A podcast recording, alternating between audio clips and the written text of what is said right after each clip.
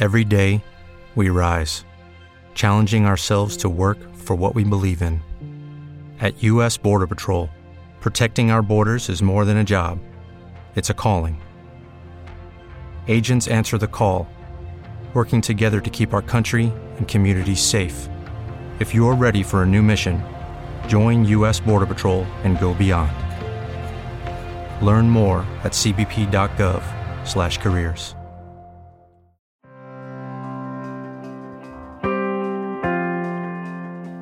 Como en la temporada pasada te ofrecemos una manera muy muy sencilla de apoyar el contenido que realizamos en este podcast y es a través de volverte uno de nuestros colaboradores a través de Patreon. Que digo yo que ya que colaboras con el cine español, pues colabora con el podcast de Esto también es política. Claro, sí es muy sencillo, tú solamente te metes en patreon.com barra esto también es política y ahí puedes donar pues el dinero que quieras. Eh, o sea, todo lo que dispongas no lo quieres dar, bienvenido es. Un eurillo, bienvenido es. Desde un euro a, en adelante todo lo que quieras. Te metes en la página, analizas nuestros objetivos, nuestras recompensas, pues ya te lo piensas. Pero piénsatelo para bien, o sea, la, la consecuencia final es que por favor ayúdanos. Patreon.com barra esto también es política. Entra ahí, lo miras, te lo piensas y nos dejas tu pequeño donativo para que podamos seguir creciendo con el podcast.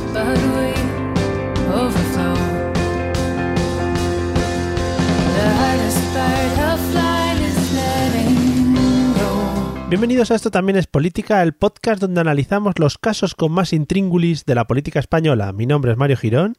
Y el mío, Miguel Rodríguez, y hoy os traemos un nuevo episodio de nuestra serie sobre corrupción, concretamente el caso Palau, Millet o 3%, como gustéis. Acompáñanos, que empezamos.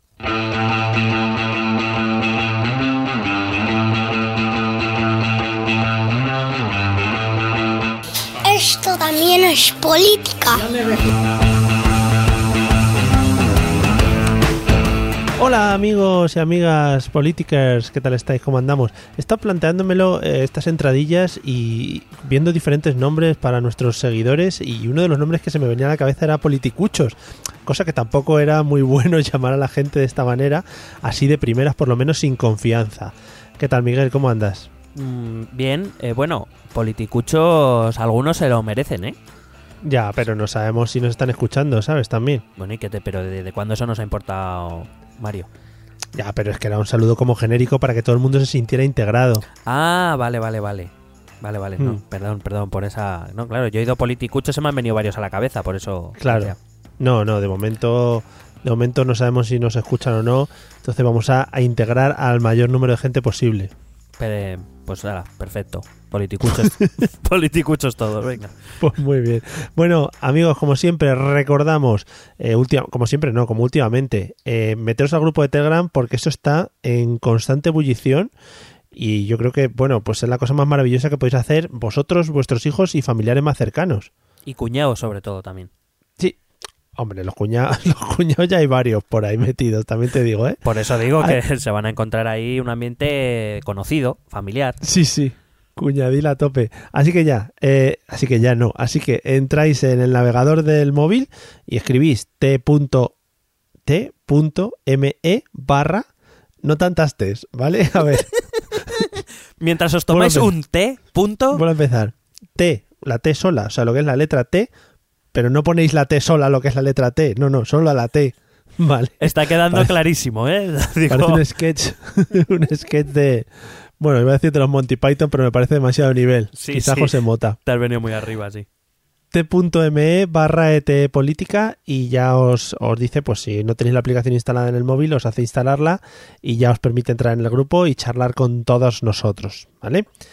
Y nada, pues vamos a afrontar un nuevo episodio en el que seguimos con nuestra serie de corrupción, que es una serie muy bonita, una serie que, que nos da la vida. Bueno, es eh, la serie que siempre quise escribir, pero ya lo ve- veo que lo han hecho otros por, por mí. La serie que emocionó a Spielberg también. Sí, sí, sí, sí. Y, y a Jordi Puyol también. Le, Hombre, le y a- emocionó y a, mucho. Jo- y a Jordi Cruz. Hombre, sí, sí. Y a, espera, que estoy pensando en otro. Y a, y a Jordi Alba, incluso. Y a Jordi Estadella, pero este no lo puede, no lo puede dar fe. Qué cabrón. Y a Jordi Hurtado. Ese va a dar fe toda la vida. Bueno, bien. Bueno, después de relatar todos los Jordis que conocemos, los Sí. Jordi, fíjate. Claro, nos faltaban dos. Em, bueno, antes de empezar, mm, me gustaría hacer dos comentarios, si puede ser. Hombre, vamos, es como si estuvieras en tu casa. Vale. El primero es eh, hacer una corrección a mí mismo del último Oh. capítulo. Que, Acuse de recibo. sí, que metí eh, la gamba bastante, bastante al fondo. Y Por favor. eh, evidentemente, pues hay que reconocerlo y rectificar. Sí. Eh, os decía que Greco, que era es ese órgano que se dedica a decirnos que no hemos hecho una puta mierda, eh, pertenecía al Consejo de Europa, lo cual es cierto, pero yo confundí el Consejo de Europa con el Consejo de la Unión Europea, que no son exactamente lo mismo. Cache en la mar. No, no anula casi nada, creo, de lo que he dicho, porque pero, pero en cualquier caso sí que es verdad que es una metida de pata. Entonces, pues ya aprovechando, eh, algún día haremos una cápsula para explicar qué es este Consejo de Europa. Sí, hombre, por Pero- supuesto. Hubo mucha gente indignada con Sí, este tema, ¿eh? gra- gracias a, a Carlos eh, de los canallas que, que me, que me llamó la atención al respecto. Y la segunda, la segunda cosa es crear un poco de hype, ¿vale? Oh. Sí, sí, sí. Porque, eh, bueno, tú eres Qué testigo. millennial te estás volviendo, ¿eh? No, es todo desde que oí a un- podcast de hablaban de YouTube de bueno Buah. Ah, no, no- chapuza. creo que lo conoces bueno Sí. no, además es una palabra que he integrado en mi vocabulario bueno se lo digo hasta a mis chavales en clase se lo digo digo os voy- les estoy dando historia y les digo os voy a hacer hype para que mañana vengáis a clase ahí con ganas ¿eh? To motivated. claro ¿Y les haces, les, les haces dabs? Y, y streamers también Bueno, eso ya te lo enseñaré cuando Vale, vale. en la próxima te enseño a hacer un dab. Venga, gracias. Bueno, pues eh, eso, que, que vamos avisando de que hoy mismo hemos eh, casi cerrado. eh, hemos- Digo casi Nuestro porque. manager. Claro. Sí. Sí, sí. eh, producción ha cerrado una, mm, un episodio que vamos a dedicar a los bitcoins a petición de Chris Egade. Que le parece que le gusta mucho este tema y yo se lo agradezco porque así no hablo siempre de Cataluña, sobre eh, que se agradece. Y lo único que, bueno, vamos a tardar un par de semanas, pero vamos a hacer un podcast colaborativo. Y eso, cuidado. gente- ahí lo- con- sí, bueno, con gente, dejémoslo ahí. Con gente especial. Sí, sí. Con gente que sabe, Con gente que en este podcast queremos mucho. que recuerda cosas. Ya. Y ahí lo dejamos. Bueno, y pasamos Eh, a hablar pues- del, del caso Palau, ¿no? Eso es, vamos al lío. Bueno, hablamos del caso Palau porque esta semana ha salido la, la sentencia. Eh, y bueno, pues eh, ya no es por medios de comunicación, por, eh, digamos, por los autos, etcétera, sino que ya sabemos lo que ha quedado demostrado. Lo que voy a hablar, lo que vamos a hablar aquí, es lo que ha quedado acreditado y por tanto eh, objeto de, de sentencia. Lo que no quiere decir que no haya otras cosas, como bien reconoce el juez, el juez en su propio en su propia sentencia, que hay cosas que no han quedado acreditadas o que no han podido ser acreditadas y por tanto, como no han sido probadas, no pueden ser objeto de sentencia. Lo que no quiere decir que no existieran. ¿Vale? Ujú. o sea, para que nos vayamos haciendo una idea de que lo que de lo que vamos a hablar es una parte del todo y que probablemente eh, no llegaremos a saber el todo. Bueno, ni en este ni en ningún otro caso de corrupción. Sí. Bueno, pues empezamos. Voy a empezar hablando de una sociedad fundada en 1891 en Cataluña, se llamaba el Orfeo, el Orfeo Catalá, cuyo objetivo, bueno, dentro de ese nacionalismo que estaba creciendo y del que hemos hablado en este podcast, con el objetivo de servir un poco de referente de la eh, música catalana, ¿no? Mm. Y este Orfeo Catalá fue fundado por unos tales Amadeu Vives y Sí. Lluís Millet. Digo porque Vale. este apellido Millet lo vamos a está muy de moda ahora. Eh, lo vamos a lo vamos a hablar vamos a hablar de él eh, enseguida. Actualmente este Orfeo Catalá, que digo fue fundado en 1891, es una, según dice el juez, es una sociedad coral formada por cuatro entidades que os voy a presentar. Digo para que veáis que esto tiene, en general todo tiene como muy poco sentido. Pero bueno, como así se ha hecho, ya, ya nos ha sudado los cojones, pues ya está. la, la primera de esas entidades se llama Asociació Orfeo Catalá, que es Sí. una, una asociación creada en 1967 cuyo objetivo era el sostenimiento del, del coro, del, del Orfeo en catalán, de la sala de conciertos, el la sala de conciertos que normalmente es a la que se refieren cuando hablamos del Palau de la Música, por eso también se llama el caso Palau. Eh, se encargaba de organizar los conciertos, de otras actividades culturales, etcétera, ¿no? Y este es el propietario del edificio del Palau de la Música, eh, aunque no lo gestiona. Lo gestiona la segunda entidad, llamada el Consorcio del Palau de la Música Catalana, que es un consorcio creado en 1983 como una entidad gestora del Palau, es de carácter público y la conforman la Asociación, de la que te acabo de hablar, del Ayuntamiento de Barcelona, la Generalitat de Cataluña y el Ministerio de Educación, eh, Cultura y Deporte. Este lo hace desde 2002 sustituyendo a la Diputación de Barcelona. Madre mía. ¿Vale? Eso, por tanto, este consorcio se financia con recursos eh, propios de sus propias actividades y sobre todo con las aportaciones de dinero público de todas las eh, entidades de las que te he hablado de Ayuntamiento de Barcelona, Generalitat y Ministerio. Eh, este consorcio se encarga de la gestión, de la conservación y de mantenimiento del Palau. Eh, hay que decir que hasta 2002 ese con- el control financiero de este consorcio lo ejecutaba o lo ejercía el ayuntamiento, desde entonces lo hace la Generalitat. Es el- el- son los que supuestamente se tenían que haber encargado de ver lo, lo que estaba pasando por allí. Sí. Eh, la tercera de estas entidades es la Fundació Privada Orfeó Català Palau de la Música. Madre mía. Sí. Eh, es No un- sé, eh, uno- perdona. Dime, dime. Eh, no, sé, no sé si llegarás a comentarlo ahora después, pero ¿tiene, tan- ¿tiene sentido la creación de tantas entidades, asociaciones, tal, o es parte del lío que se ha montado? Pues en principio, vamos, eh, seguro no, no tiene sentido que haya tanto y claro, con lo que empezó a pasar, con lo que ha quedado acreditado, pues claro, eh, es crear un entramado demasiado complicado e innecesario, pero claro que complica mucho. Eh, ahora voy a explicar por qué el seguir, el seguir las cuentas y el dinero. Eh, Entonces, claro, pues uno se plantea preguntas, pero en principio no tiene mucho sentido. Vale. Recuerdo la asociación, que era la, la que se dedicaba al sostenimiento del coro y de los conciertos y de las actividades culturales, el consorcio, que es el que se dedicaba a mantener, a conservar y a gestionar el Palau de la Música, esta fundación privada Orfeo Català Palau de la Música, que se, eso era una entidad privada sin ánimo de lucro, cre- creada en 1990, bueno, lo de sin ánimo de lucro, bien, Em, con la finalidad de proporcionar a la asociación eh, y a una escuela que dependía de- del Orfeo Catalán los recursos económicos necesarios para sus actividades. Estaba sometida legalmente a una, a una auditoría externa de sus cuentas y sus ingresos provienen de los patrocinadores y de las actividades que ellos organizan. Es decir, digamos que es como una especie de, eh, de entidad que recauda fondos para el Palau de la Música, de forma, de forma privada. Es decir, eh, ya tenemos que eh, viene el dinero público por el consorcio y el dinero privado por la fundación privada.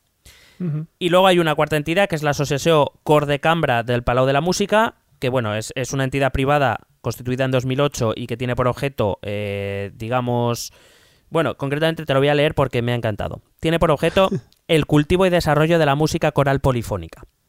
Eso es muy bonito siempre, en cualquier ámbito. Vale, en cualquier caso, esta asociación Cor de Cambra no, no parece que tenga relación con el caso, sino que serán las tres primeras entidades de las que te he hablado, la Asociación Orfeo Català, el Consorcio del Palau de la Música Catalana y la Fundación Privada Orfeo Català Palau de la Música, quienes van a intervenir, sí, eh, tengo que respirar, van a Sí, sí. intervenir en lo que es el llamado caso Palau. Pero hay- ¿había gente que cantaba ahí o eso no se llevaba? Creo que de vez en cuando. Vale. Eh, todas estas entidades, formalmente independientes, acabaron siendo dirigidas unitariamente por dos hombres, Félix Millet y Jordi Montull, que van a ser los dos grandes eh, condenados de- del, del caso Palau. Y ahora te voy a contar todo lo que hacían, A ver. para que lo sepa la gente. Sí, hombre, que lo sepan, hombre, ya. Eh, bueno, con todo lo que te he dicho, parece inevitable que la organización económica de estas cuatro entidades, pues tenían que tener algún tipo de relación. O sea, si todo se dedicaba al Palau de la Música de una u otra manera, Claro. pues estas entidades se relacionaban económicamente, generaban constantes movimientos de fondos entre, entre todas ellas y como digo, eh, eh, dificulta mucho el seguimiento cuando hay un intercambio tan, tan continuo y un movimiento tan, tan continuo de, de este dinero. La sentencia establece que Félix Millet y Jordi Montull usaron este tejido conscientemente para enriquecerse ilícitamente. Vaya.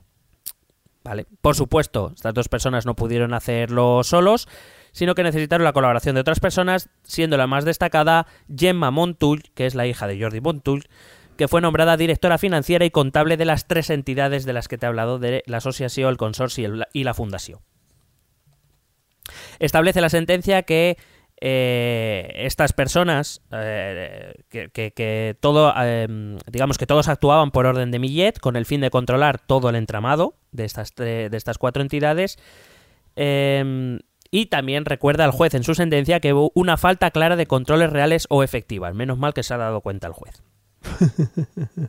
bueno, te voy a decir qué hacían con ese dinero. Eh, repito que de lo que voy a hablar es lo que ha quedado probado en el juicio. Millet y Montuy destinaron eh, fondos de la fundación y del consorci, repito, eh, y eso implica, la fundación eran fondos privados que se captaban, pero el consorci era dinero público. Recuerdo, es que ahí es donde está lo que más se escuece, sobre todo. Bueno, pues destinaron estos fondos a sufragar gastos correspondientes a obras efectuadas en sus viviendas particulares o de sus familiares. Sí. Qué bien, qué bien. Claro, joder, si es que al final seguro que era un excedente de dinero que sobraba ahí, que a ver qué haces con él. Claro, sí, es que lo tienes que gastar. Claro. Eh, dice la sentencia que acordaron con los industriales, es decir, con las empresas que hicieron las reformas, poner las facturas a nombre del Palau como si hubieran hecho las obras en el Palau de la Música.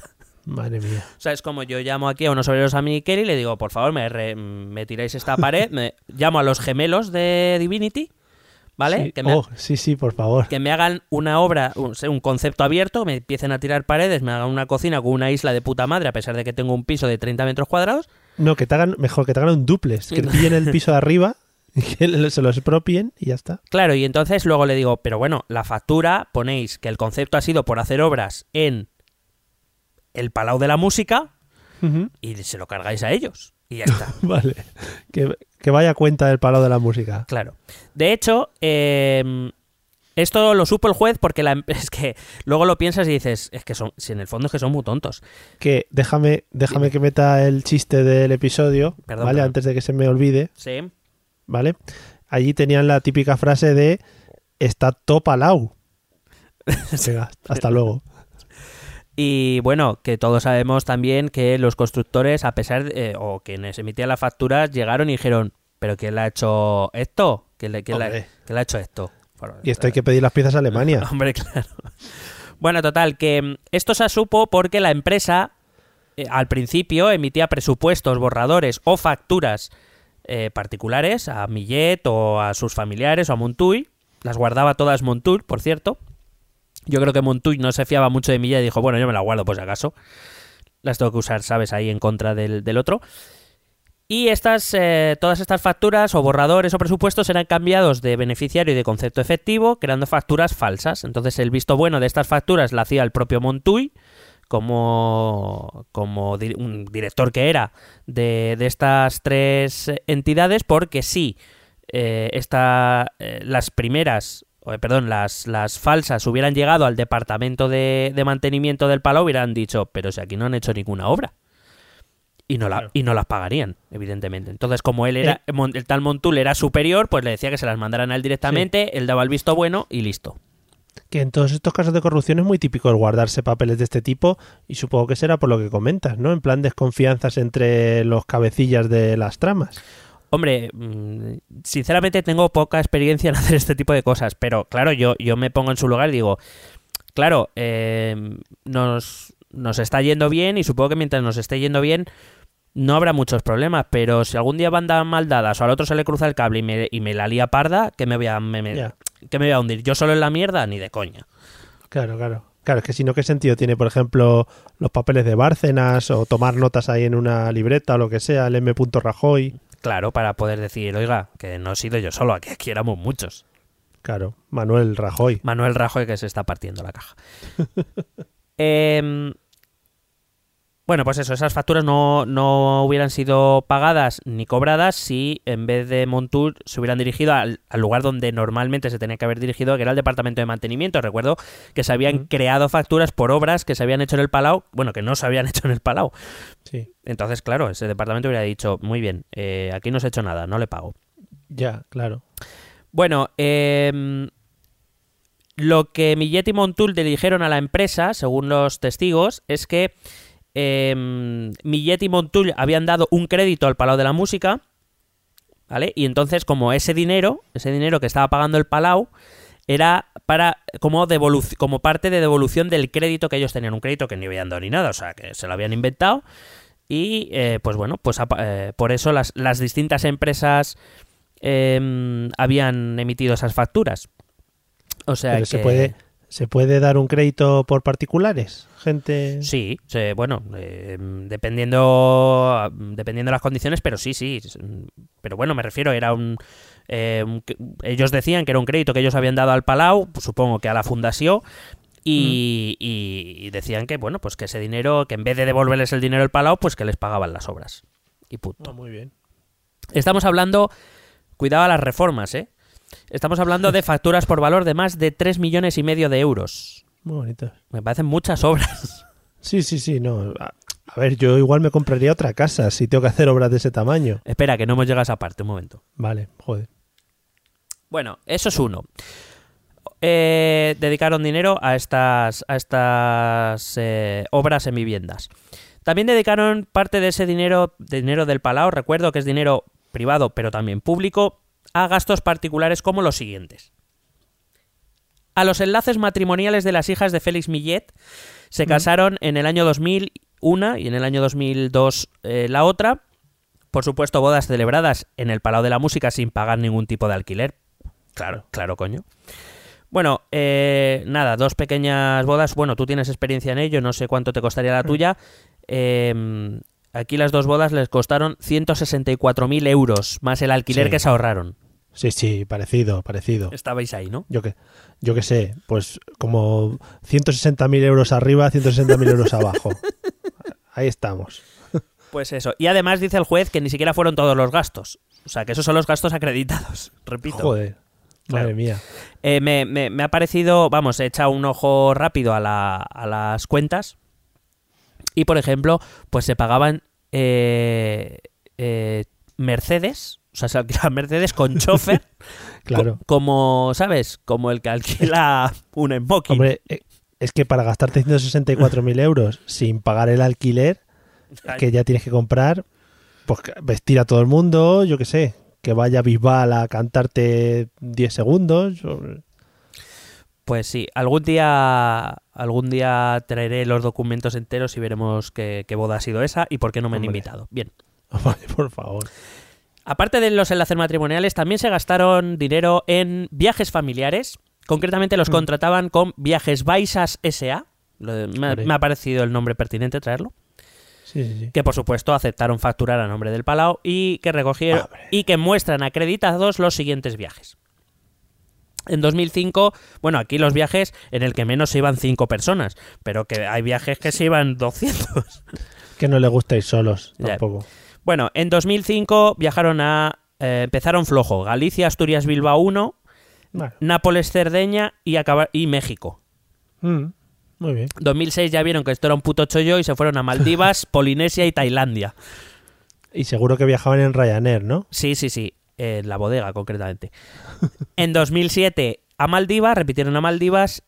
Ahí en 2000 hay un, hay un agujero porque en 2007 Hacienda empieza a pedir papeles. ¿vale? Vale. Pero en 2009, que se debieron pensar que iba todo de puta madre, se fueron eh, a Dubai.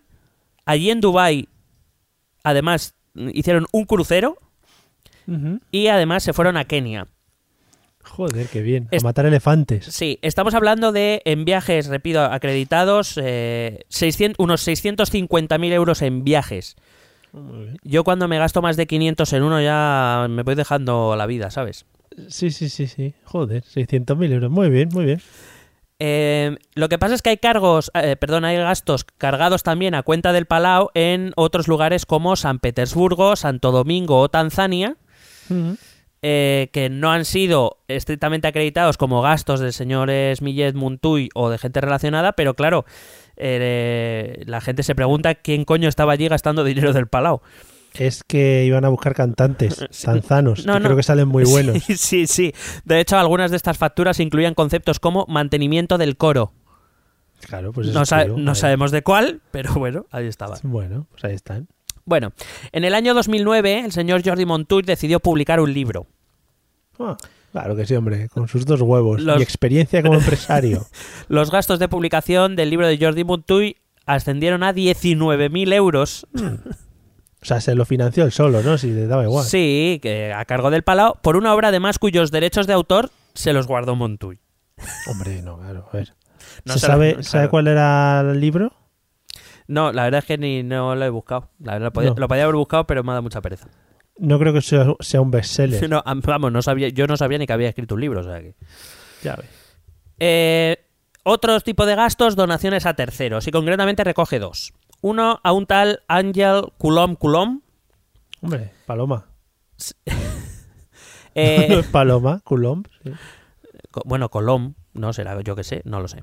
Más de 75.000 euros, más de 75.000 euros mediante cheque bancario, es que además con un cheque, con dos cojones, para afrontar el pago, se suponía, ¿vale? El concepto de ese cheque era para pagar lo siguiente. Pedagogía sobre la cultura catalana en las nuevas migraciones, o los nuevos migrantes, no sé si lo he traducido bien. En realidad, esos más de 75.000 euros fueron para pagar la deuda de un partido político llamado per Partit per la Independencia, eh, pues eso, que había alcanzado pues un agujero de más de 75.000 euros. Muy bien. 75.000 euros que el Palau, repito, lo dirigían este Montuy y Félix Millet, renunciaron a cobrar de vuelta. Madre mía.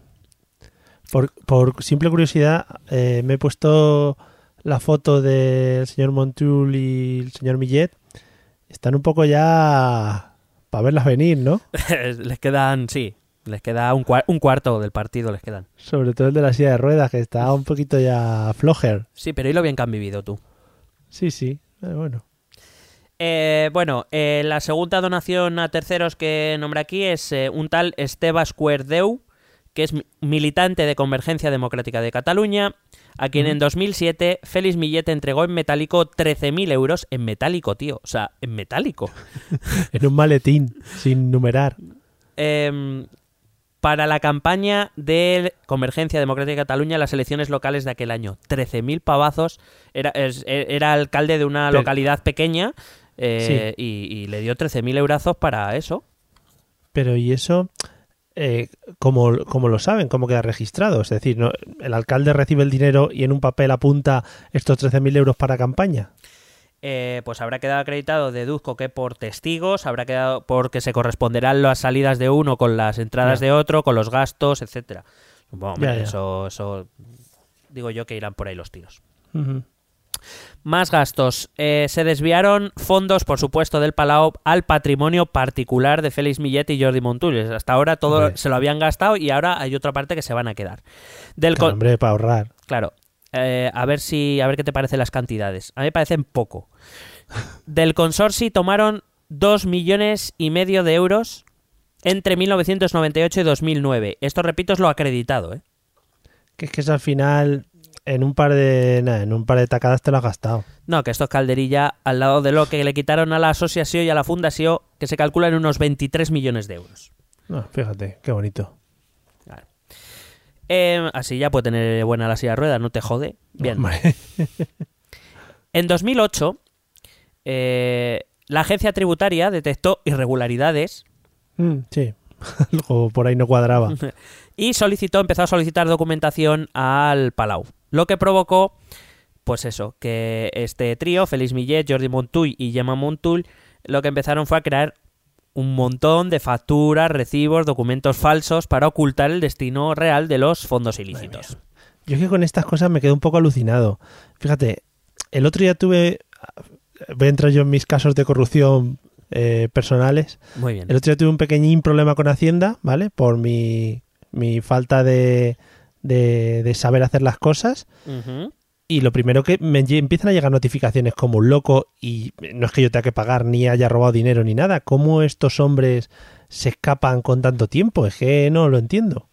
Eh, bueno, em- empezar diciendo que los controles de- de- del Palau no los tenía que llevar a cabo Hacienda.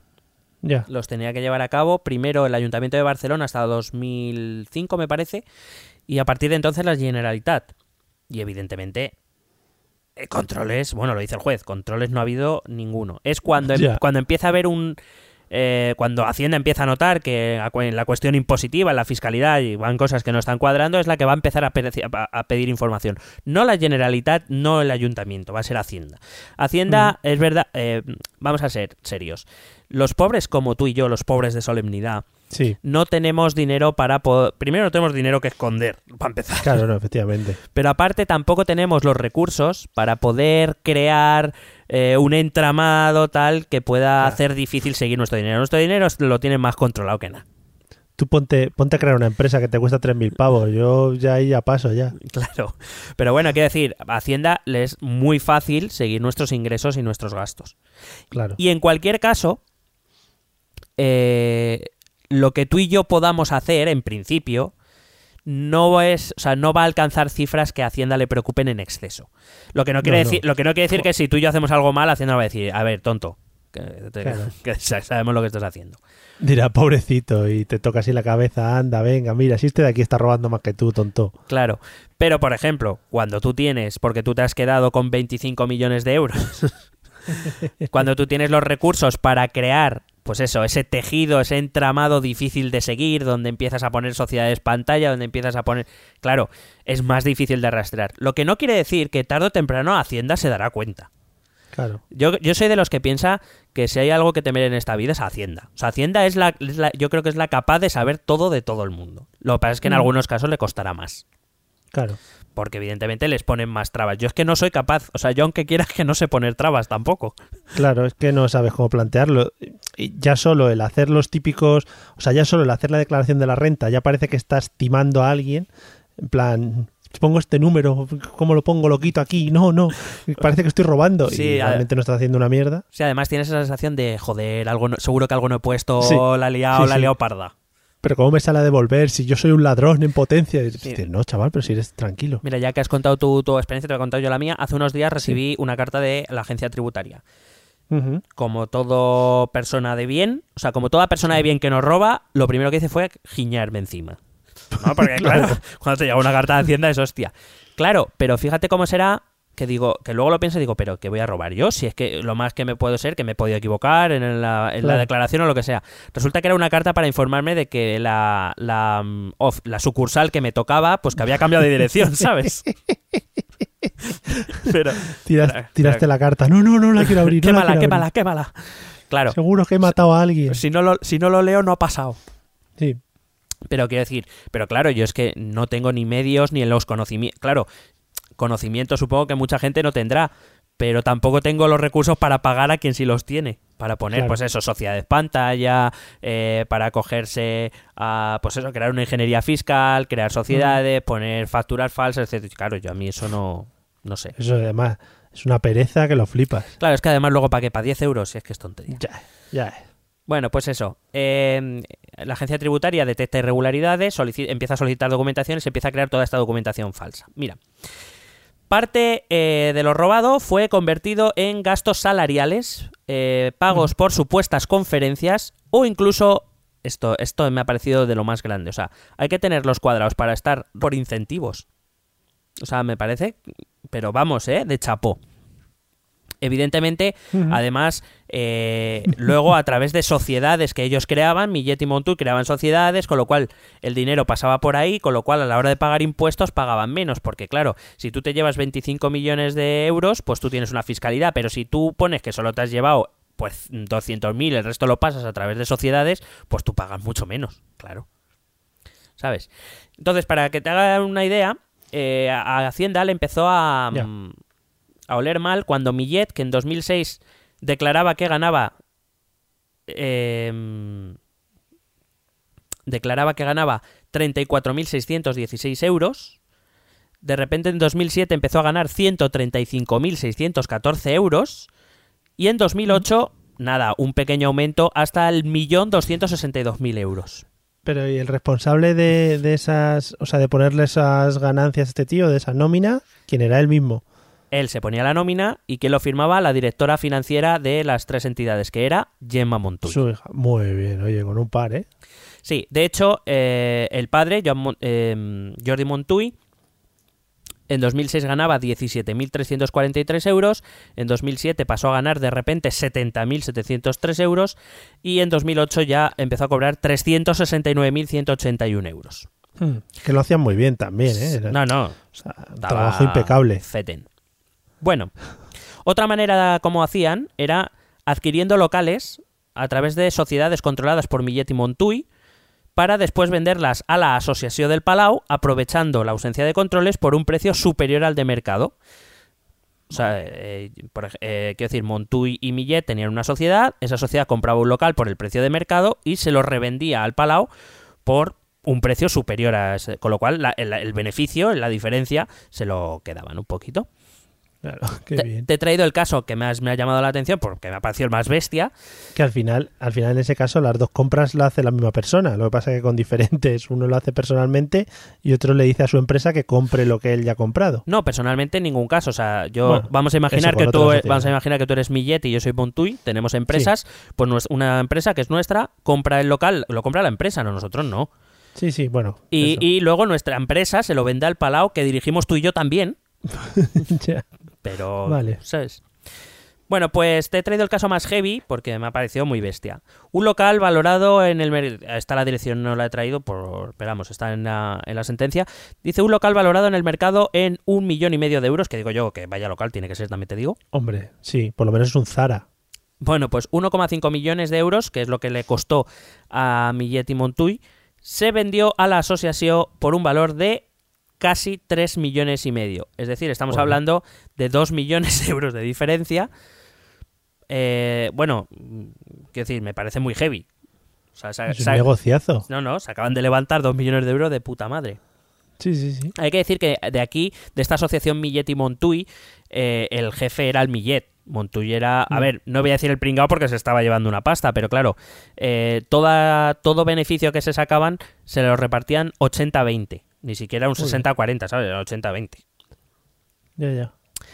Bueno, em, dentro de la creación de documentación falsa queda acreditado que eh, crearon recibos irreales, facturas de constructoras por servicios no realizados al Palau, como ya hemos comentado, recibos manuscritos de supuestos responsables de orquesta que habían recibido pagos en efectivo. O sea, se, dice dime un nombre, Mm, Antoni Martorell, venga, director de orquesta. Manuscrito, ¿no? Firma sí. recibo. Ah, Eh, por Muy supuesto, modificaron la contabilidad, eh, crearon documentación falsa de cara a esa inspección de Hacienda de la que te he hablado, y es ahí cuando Hacienda empieza a investigar que encuentra ya lo que es puramente corrupción política. Que es que empiezan a encontrar facturas de Convergencia Democrática de Cataluña a Montuy o recibís por pagos que había hecho previamente Ferrovial, que es una empresa constructora. Sí. Y entonces vamos ahora y terminamos ya con la relación entre Ferrovial y Convergencia Democrática de Cataluña. Recuerdo con... ¿Por qué, Dime. por qué- perdona, ¿por qué en este caso haces una factura de algo que sabes que no está bien o que No, no, no, va no, por la legalidad? No, no, no es que no la crearan, es que en la inspección encuentran esas facturas. O sea, había facturas reales, había pagares reales. O sea, quiero Mm.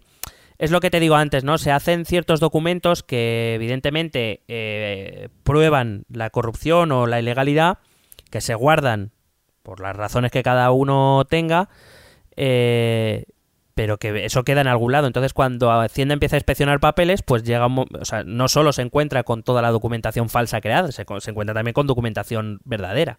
Ya.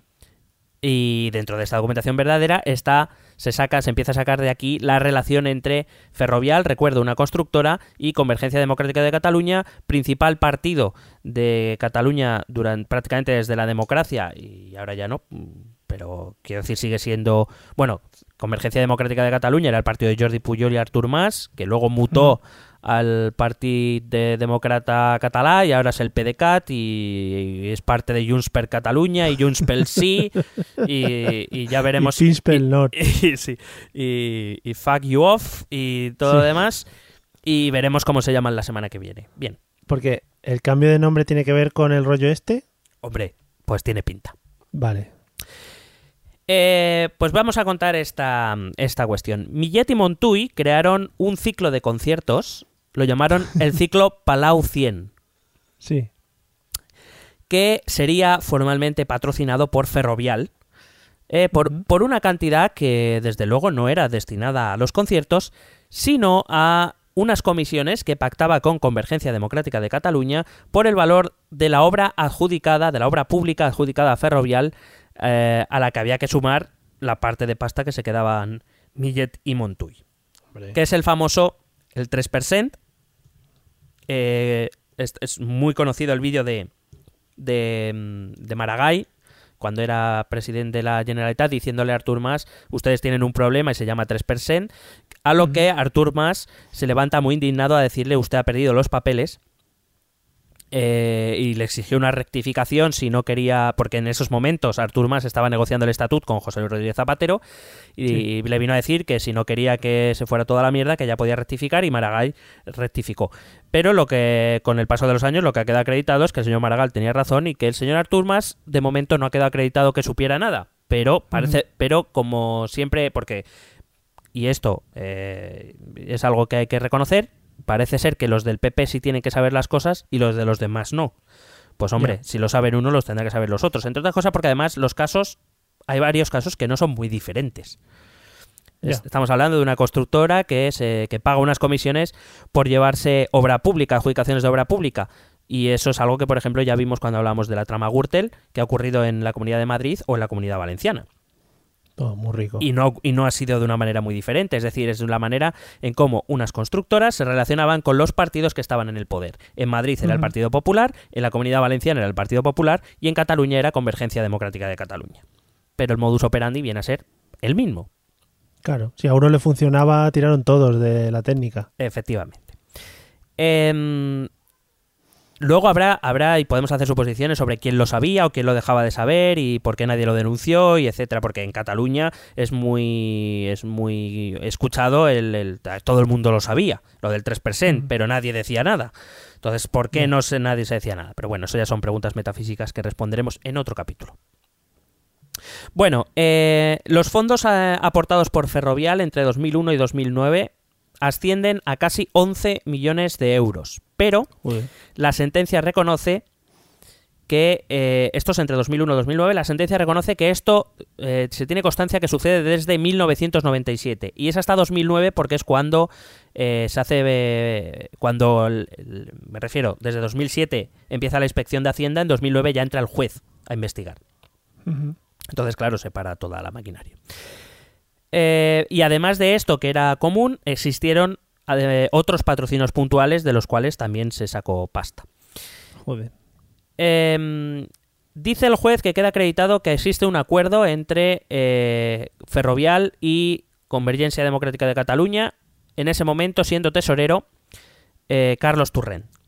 Carlos Turren eh, fue un tesorero puesto por Jordi Puyol. Hay que recordar que Jordi Puyol fue presidente de la Generalitat hasta 2003. Y estamos hablando de que hubo colaboración, o sea, que este, esto sucede desde 1997 y de forma continuada al menos desde 1999 o 2000. Es decir, siendo presidente Jordi Puyol. Sí. Eh, este Carlos Turren era el eh, tesorero de Convergencia puesto por eh, Jordi Puyol. Y añade una frase que me ha llamado mucho la atención. Dice, y eh, lo digo entrecomillado, literal, sin excluir la participación de otras personas que no han podido ser completamente identificadas o, cuyo- o cuyos delitos son prescritos. Y todo el mundo mira a Artur Mas. ¿Por qué? Porque Artur Mas, en el año 99, era conseller de Economía y Finanzas de la Generalitat de Cataluña. Ya. Y el señor Artur, Artur Mas, anteriormente, había sido conseller de Política Territorial y Obra Pública. Es decir, quien concedía las obras públicas. Con lo cual Vamos, es, que es- algo, algo tenía que haber pasado por su mano. pues eso parece lo lógico y razonable, pero mm, el juez dice que no ha podido quedar acreditado o está prescrito. En cualquiera de los casos, eh, por eso, entre otras cosas, em, pues, eh, ¿cómo, cómo decirte, ¿cómo decirte esto?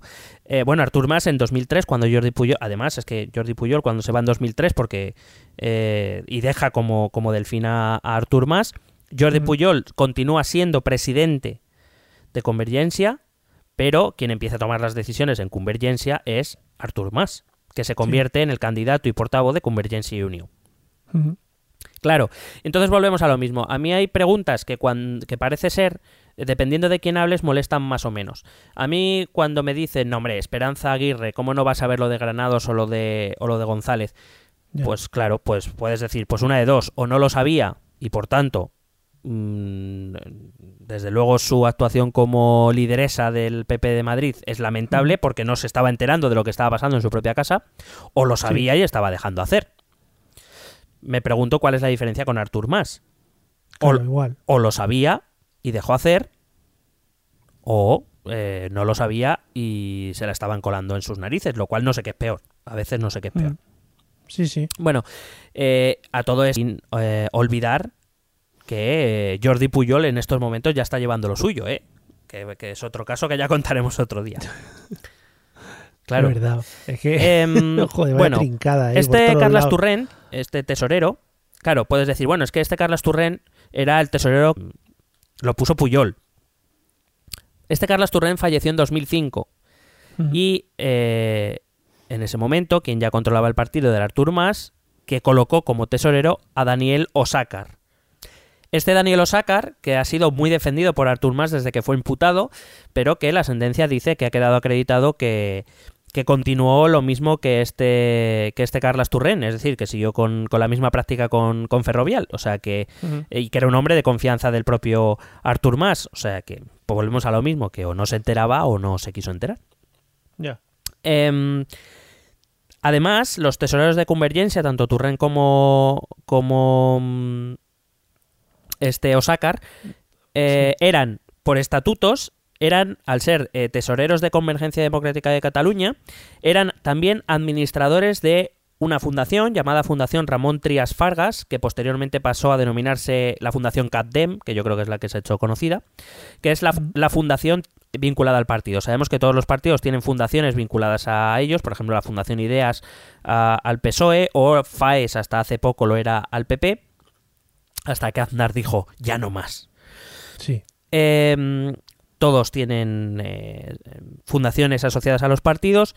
Pues esta fundación eh, Ramón Trias Fargas y posteriormente llamada CATDEM era la fundación eh, asociada a Convergencia Democrática de Cataluña y eh, sus administradores eran los tesoreros de Convergencia. Y estas fundaciones también firmaron convenios de colaboración falsos para hacer llegar parte del dinero que, que se recaudaba en comisiones al partido, etcétera. Eh, y el papel de Millet, Montuy y, y la trama Palau, pues eh, sirvieron para, digamos, hacer de intermediarios, de ocultadores, de, digamos, esconder esas operaciones que hacían entre Ferrovial y Convergencia, pues hacían a través de todo ese tejido que habían creado Millet y Montuy. El modus, Ujú. el modus operandi era el siguiente. Ferrovial y Convergencia pactaban eh, por anticipado el importe total de obra pública de un año, de, de ese año, que se adjudicaría eh, que se adjudicaría a Ferrovial tanto a nivel local como a nivel autonómico. A cambio, Convergencia recibía un porcentaje de esa cantidad y eh, esas operaciones eran ocultadas en, el, eh, en la trama Palau eh, y a cambio de esconder todas esas cuentas en la trama Palau, Millet y Montuy recibían su comisión. Esta comisión era, primero fue del 3%, por eso se le conoce como el 3%, pero que luego ascendió al 4%, per- al 4%, el 4%, de los cuales el 2,5% se lo llevaba Convergencia y el 1,5% se lo llevaban Millet y Montuy. Eh, se han acreditado pagos a CDC, a CDC no, al grupo no, a Com- CDC es, co- es Convergencia Democrática de Cataluña. Joder, qué susto, digo, ya aquí se está metiendo todo el mundo. ¿Te, te imaginas que está Angullón ahí cobrando dinero? Bueno. Sí. Eh, se pagaron entre 2000 y 2007 directamente 3,7 millones de euros. Eso significa que es el 2,5% de 152 millones de euros en obra pública adjudicada a Ferrovial. Qué bien. Además, otros 630.000 euros a través de la Fundación CATDEM, que es la Fundación de Convergencia, y otros 2,3 millones de euros a través de sociedades terceras, sociedades pantalla. Es decir, unos 6,6 millones de euros en total eh, que eh, Convergencia ha recibido en comisiones a cambio de adjudicación de obra pública que haya quedado acreditado, repito. Mm. Una, una cosita, todo esto tendría que tener eh, a Convergencia gobernando, ¿no? Para que pudiese ocurrir. Eh, es verdad que en 2003 Convergencia es derrotada en las elecciones y es cambiada por el tripartito. Primero liderado por Maragall y el segundo por Montilla. Hay también muchas especulaciones sobre por qué se quitó a Maragall de la, del liderazgo del PSC y de, de la Generalitat y se, se sustituyó por Montilla. Pero bueno, especulaciones y conspiranoias muy divertidas, pero que sabéis que aquí no acostumbramos a, No, no, no. a, a darles más pavuro del necesario. Eh, y en 2010 Artur Mas vuelve a ser presidente de la, de la Generalitat y lo será hasta 2017, donde, sí, 2000, perdón, 2015, las No, elecciones de 2015, sí. cuando es sustituido por Puigdemont porque la CUP se niega a, a investirle. Eh, pero hay que recordar que el partido que más alcaldías tiene en Cataluña es Convergencia, o era Convergencia y Unió. Es decir, que no solo era a nivel autonómico, sino era Ya, ya, también claro. a nivel a nivel local. En total, como digo, 6,6 millones, que es lo que ha quedado acreditado y demostrado que Convergencia ha recibido en comisiones por parte Ferrovial a cambio de adjudicación de obra pública, lo que implica también entre 3 millones y medio y 4 millones para Millet y Montuy, porque se llevaban el, uno, el uno y medio. Y esto, amigos, eh, vemos que no solo era cosa del PP de Madrid o del PP de Valencia o del PP nacional o de que el PSOE, también hablamos de los ERES y seguramente seguiremos sacando eh, historias, sino que también ocurría en, en Cataluña. Y esto es básicamente... eh, por cierto, esos, eh, Convergencia ha quedado condenada a devolver esos 6,6 millones de euros. Sí. Convergencia tenía, desde que empezó la investigación, como medida cautelar, se le... Eh, ay, ¿Cómo se dice esto? Que, que se lo quedan, pero no. Bueno, el, Se le bloquean. sí, el juez decidió embargar, perdón, eh, 15, Embargar. 15 sedes de Convergencia. Eh, hoy día, con esas 15 eh, eh, sedes, que evidentemente pues eh, o van a perder o ya veremos a cómo se llega, no llegan ni a la mitad de esos 6 mi- 6,6 millones. Me parece que son 3,3, 3,2, 3,3 millones lo que valen esas 15 sedes. Así que aún perdiendo todas las sedes deberá deberá abonar otros 3 millones, 3 millones y medio. Que ya, Bueno. que ya veremos de dónde lo sacan. No, buen crowdfunding, ¿no? De esos. Sí, ¿no? Allí últimamente eh, creo que, por ejemplo, la Asamblea Nacional de Cataluña eh, o la Caja de Resistencia o no sé qué tiene, tiene eh, buen Patreon. Sí, sí, sí. Las botifarradas esas que hacen Sí, sí. todos los fines de semana. Sí. Pues nada, muy a tope. Así que básicamente asesoró la sentencia del Palau, así es como funcionaba el caso Palau, Millet o el 3%, el famoso 3%. Muy bien. Otros que han trincado en el Palau eh, del dinerito ¿cómo estás hoy? público, que eso está ¿Cómo, muy bien. ¿Cómo estás? Madre mía. Te como, ¿Has visto? te como la cara. Es que soy el nuevo Gloria Fuertes. Gloria Fuerte, sin ese. Vale. Bueno, vamos a escuchar los métodos de contacto y luego ya despedimos. ¿Quieres preguntarnos algo? ¿Proponernos algún tema? ¿Exponernos tu opinión? Ponte en contacto con nosotros. Es muy fácil. Envíanos un correo electrónico a esta dirección. Esto también es política.gmail.com. También puedes escribirnos en nuestra página de Facebook. Esto también es política. O en nuestra cuenta de Twitter, arroba etepolítica. O si lo prefieres, visita nuestro blog. Esto también es política.wordpress.com. Recuerda que puedes suscribirte a nuestro canal de YouTube. Y si quieres charlar con nosotros directamente, únete a nuestro grupo de Telegram. Busca el enlace en nuestras redes sociales. Porque tú también formas parte de Esto también es política.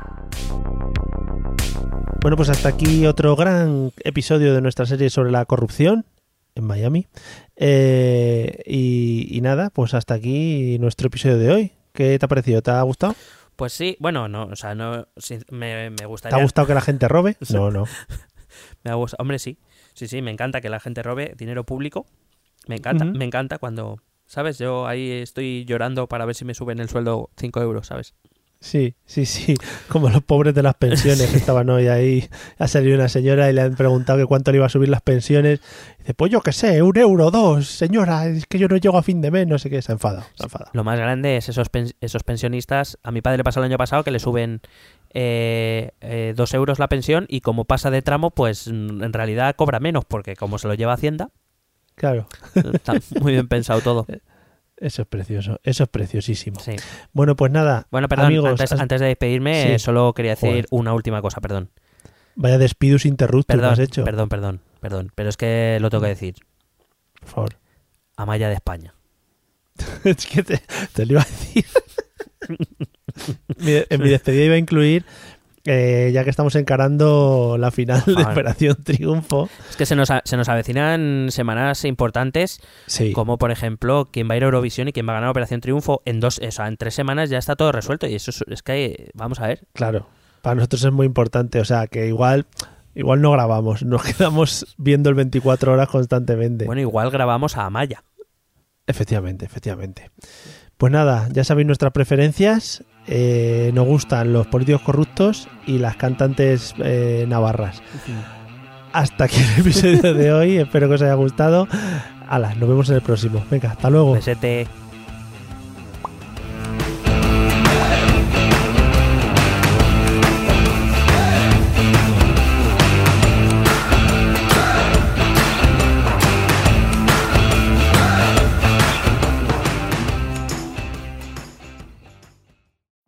Every day, we rise, challenging ourselves to work for what we believe in.